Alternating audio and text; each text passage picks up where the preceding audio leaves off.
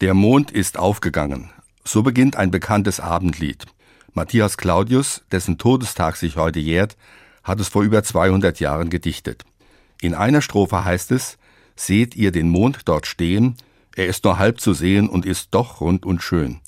Für mich ist das die schönste Strophe, denn sie zeichnet ein Sinnbild des Lebens. Vieles sehen wir oft nur halb, auf den ersten Blick, vordergründig.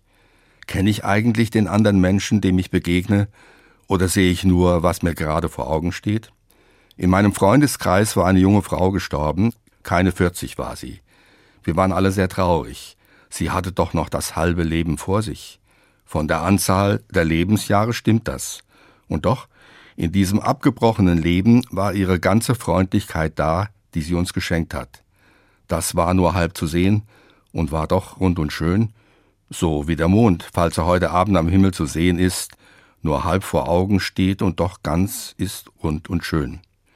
Ich glaube, über jedem Menschenleben, auch wenn es halb und abgebrochen erscheint, steht der Schein des Vollkommenen.